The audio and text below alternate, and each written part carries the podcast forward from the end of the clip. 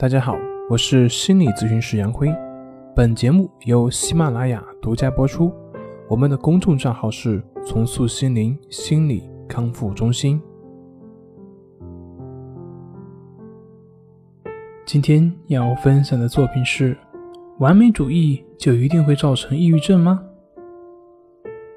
我们经常在很多地方说，许多的抑郁症患者、焦虑症患者，他们之所以会出现各种各样的症状，跟他们完美主义的性格是密不可分的。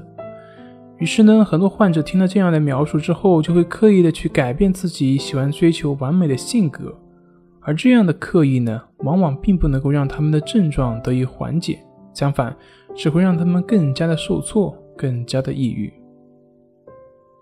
所以，如果你也是有以上那样的想法的话，那么我觉得有必要在这里重申一下：即我们不必要刻意去改变我们的性格。一方面呢，是因为性格过于空泛，无从下手；另外一个呢，就并不是完美主义让我们变得抑郁，而是我们执着于那个完美的结果而产生的纠结痛苦，才使我们变得抑郁。我们都知道，在现实生活中，有很多人是具有完美主义倾向的，很多人都是吹毛求疵的。可是，为什么这些人并没有得抑郁症呢？为什么这些人并没有相应的一些症状所表现呢？因为，抑郁症跟完美主义没有必然的关系。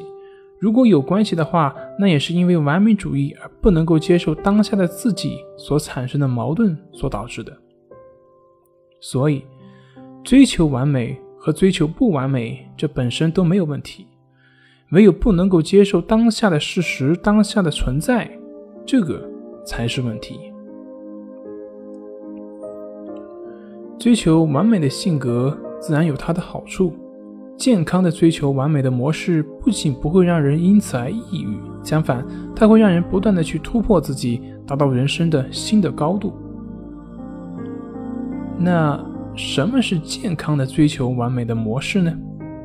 那就是把结果和过程联系起来，不去因为结果而纠结或者是否定自己，而是在当下看到自己的不足、自己所欠缺的，而不断的去改进。这里面的不同点在什么呢？就是健康的追求的模式是立足于当下，接受当下的不足，而不断的奋进。而不健康的模式就是不能够立足于当下，对于当下感到不满，不能够接纳当下的存在，所以就会因此而陷入到抑郁的情绪当中。所以呢，是不是完美主义并不是问题的根源，问题的根源在于能不能接纳当下。同时，我们也不需要刻意的去强迫自己由完美主义变成不去追求完美，因为这个刻意的本身也是对于当下的不接纳。好了，今天就分享到这里，咱们下回再见。